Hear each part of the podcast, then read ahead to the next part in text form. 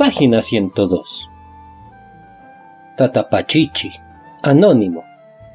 Tatapachichi, oyeyapan mili, omasehuitaya, iwan nakas tatapa.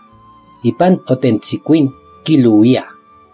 Ha, pilalaktli, nopan yotitetziquin, wahan onaawat. Ya, tle titiktowa, ye titiwetzin, kitowa, ye niwawetzin. Tia melawak ye tiwewetzin, teskipa yotikitak, no cuatopilitotilo, uan no tlemayototoko, uan tehuatl.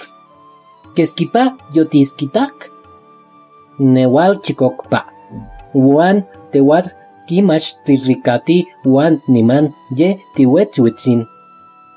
Otikitak que yomitztlan, amitlan wali. Página 103. El saltamontes colorado. Anónimo.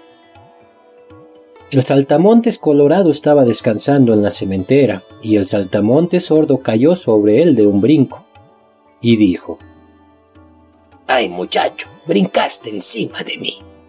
Contestó, Ea, ¿qué dices? ¿Ya eres viejo? Y respondióle, Ya soy viejo. Si eres de veras viejo, di, ¿cuántas veces has visto la danza del bielgo y también el corretear de las chispas? ¿Y tú? ¿Cuántas veces lo has visto? Yo siete veces. ¿Y tú acaso acabas de nacer y ya te dices viejo?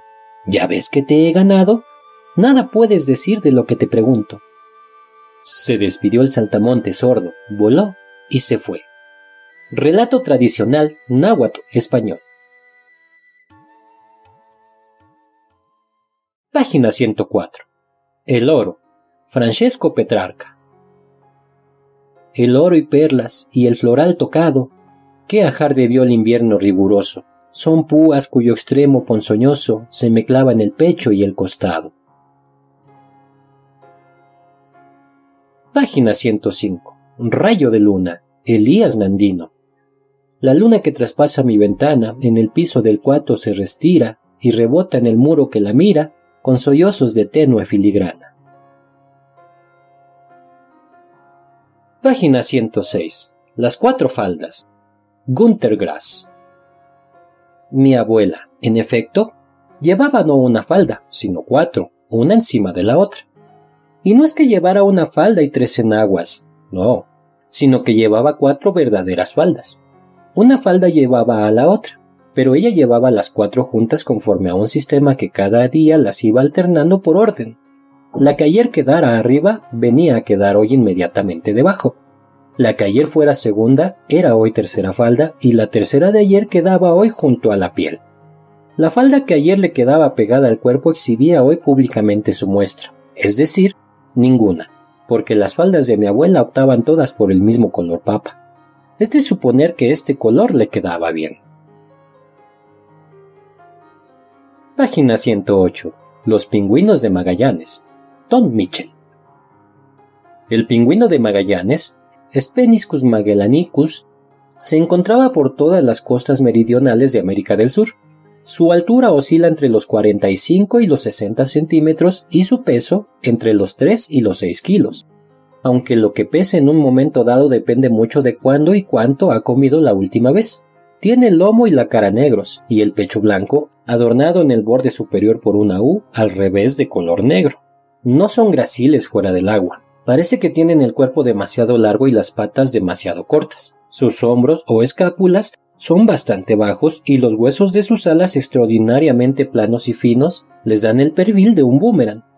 La postura natural de un pingüino es con las rodillas dobladas y el cuello en forma de S, aunque llama la atención hasta qué punto son capaces de cambiar de forma. Al agacharse se vuelven casi redondos, postura que ayuda a conservar el calor.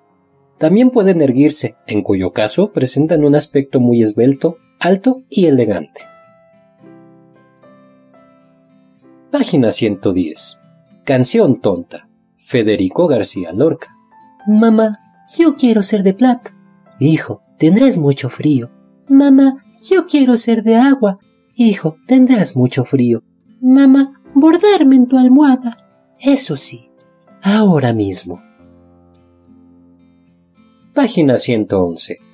A mi primer nieto, Miguel de Unamuno. La media luna es una cuna. ¿Y quién la brisa? Y el niño de la media luna, qué sueño risa.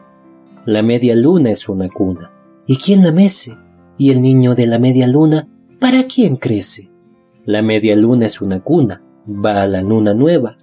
Y al niño de la media luna, ¿quién me lo lleva? Página 112. Hansel y Gretel. Anónimo. Escenografía. La obra sucede a la orilla del bosque y dentro de él, en el interior de una casita de dulce donde vive la bruja. Personajes. Narrador. Leñador. Mamá. Hansel. Gretel y la bruja. Primera escena. Casa del bosque. Hubo una vez, en el bosque, un leñador y su mujer que estaban preocupados porque no podían dar de comer a sus dos hijos, Hansel y Gretel. Eran muy pobres y, aunque trabajaban mucho, no lograban sacar lo suficiente. Una noche, Gretel escuchó sin querer una conversación de sus papás. Vamos a llevar a los niños al bosque. ¿Ya lo pensaste bien? Sí, alguien los encontrará. No te preocupes. Y los tratará bien comerán lo que nosotros no podemos darles. Al amanecer, los padres de los niños dieron un pan a cada uno y tomaron el camino del bosque. Hansel. Gretel, no te comas el pan. Yo voy a ir tirando migajas por el camino. Guárdalo por si nos da hambre. Quieren deshacerse de nosotros. Los escuché anoche. Regresaremos y les ayudaremos. No tengas miedo. Después de mucho caminar, todos se veían cansados. Descansen un poco, mientras su papá y yo vamos a buscar leña. No tardamos. Cuídense mucho, los queremos mucho. Gretel comenzó a llorar. Estaba atemorizada porque comenzaba a hacerse de noche. Hansel, ¿ves? Nos han dejado aquí y estamos perdidos. Ya los escuché. No pueden alimentarnos. Sufren mucho. No, no estamos perdidos. Hice un caminito con las migas del pan. No tenemos más que ir recogiéndolas de regreso a la casa. Los ayudaremos de alguna manera. Buscaremos trabajo. Ya veremos, no te preocupes. Pero ya no se ve bien. Está oscuro. Espera que salga la luna. Los niños se sientan a esperar. Cuando salió la luna, no encontraron ninguna migaja. Se las habían comido los gorriones y los jilgueros. Estaban perdidos, solos y con hambre. Tengo miedo, Hansel. Y hambre. De pronto, vieron a un pájaro volando cerca de ellos. No supieron de dónde salió, pero parecía que los invitaba a seguirlo. Mira, parece que quiere decirnos algo. Vamos tras él. Algo extraño sucedió. En plena noche, llegaron a un claro en el bosque donde era de día. Allí descubrieron una casa hecha de galletas, dulces y mazapán. El pájaro se posó en el techo. Vamos a comer algo. Me muero de hambre. Todo está delicioso, ¿verdad? En ese momento, una viejita salió de la casa y los hizo pasar. Les voy a dar una comida riquísima, calientita. Pasen, pasen. Después de comer, los llevó a un cuarto donde había dos camas suaves. Qué linda viejita, ¿verdad? Mi papá tenía razón. Alguien nos ayudaría. Es muy buena. ¡Qué suerte! Pero la viejita era una bruja malvada que quería engordarlos para comérselos. A la mañana siguiente los despertó, metió a Hansel en una jaula y puso a trabajar a Gretel. Mira, Hansel, te voy a dar de comer bien para que engordes. Estás muy flaco. Sáquenme de aquí. ¡Auxilio! Nadie te va a oír. Abre la puerta, señora. Por favor. Tú, ponte a trabajar. Barre, limpia. Quiero todo ordenado y brillante. Todos los días, la bruja hacía que Hansel sacara su brazo para ver si ya había engordado. A ver, Saca el brazo, niño. Estoy muy flaco, señora. Necesito comer más. Tengo hambre. Hansel era muy inteligente, y en lugar de sacar el brazo, sacaba un hueso de pollo. Así engañaba a la bruja. Segunda escena. Casa del bosque, donde los padres se lamentan por sus hijos. Los padres de Hansel y Gretel no dejaban de llorar. No son felices. Están decididos a regresar al bosque por ellos. Harán cualquier cosa por darles de comer. No he podido dormir pensando en mis hijos. ¿Qué será de ellos? Vamos a buscarlos. Hemos cometido un error. Voy por mi rebozo. Vamos al bosque de inmediato. Me muero por ellos. No importa que no comamos nosotros. Pero ellos deben estar aquí. Somos sus padres. Deben estar pensando en nosotros. ¡Qué vergüenza! ¿Cómo hemos podido abandonarlos? La esposa del leñador se pone su rebozo y él su sombrero y salen de su casa. Tercera escena. Casa de la bruja.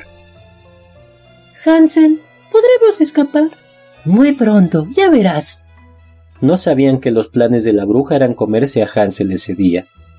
Gretel, asómate al horno a ver si ya está caliente. Gretel supo que era una trampa para echarla al fuego, así que ella también la engañó. ¿Cómo? ¿Cómo debo asomarme? Enséñeme, por favor. Así, tonta. Ve. Gretel aprovechó para empujarla y la bruja cayó en el gran horno. Los niños se pusieron felices. Gretel sacó de la jaula a su hermano y cuando abrieron la puerta y las ventanas, vieron en el piso muchas monedas de oro. Gretel, usaremos tu delantal para poner allí algunas monedas. Vámonos, vámonos pronto. Mira, el ave blanca. Quiere decirnos algo. Sigámosla. El ave los guió a su casa y encontraron en el camino a sus padres que se pusieron felices de verlos, pues no dejaban de llorar arrepentidos. Los extrañaban mucho. No volveremos a sufrir de hambre, papá. De ahora en adelante estaremos muy unidos. Cuéntenos qué pasó. Los cuatro se abrazaron y fueron felices. Página 119. Aforismos. Pensamiento que debe volver, volverá. Juan Ramón Jiménez. Generalmente, los elefantes se dibujan más pequeños que al natural, pero una pulga siempre más grande. Jonathan Swift. Página 120. Algunos deseos. David Huerta. Que abrace los árboles y bebas el agua dulce junto al amargo mar resplandeciente que te inclines una vez más y siempre sobre mi rostro y que yo abra los ojos para verte. Página 121. La flor y la miel. Luis de Góngora.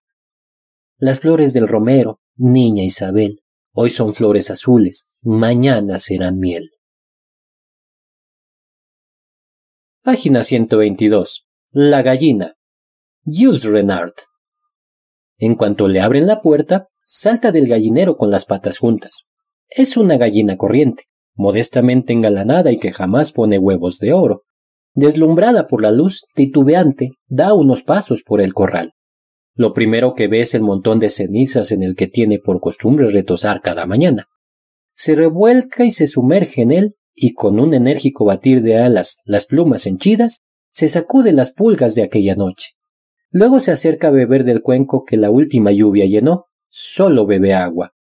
Bebe con breves tragos y yergue el cuello, manteniendo el equilibrio sobre el borde del cuenco. A continuación busca su alimento esparcido por doquier. A ella pertenecen las finas hierbas, los insectos y las semillas perdidas. Infatigable, picotea una y otra vez. De vez en cuando se detiene. Tiesa bajo su gorro frigio, ojo avisor, con su buche prominente, escucha con una y otra oreja, y, una vez que ha comprobado que no hay novedades, se lanza de nuevo a su búsqueda. Alza muy alto sus patas rígidas, como los que padecen gota, separa los dedos y los posa con precaución, sin hacer ruido. Diríase que camina descalza.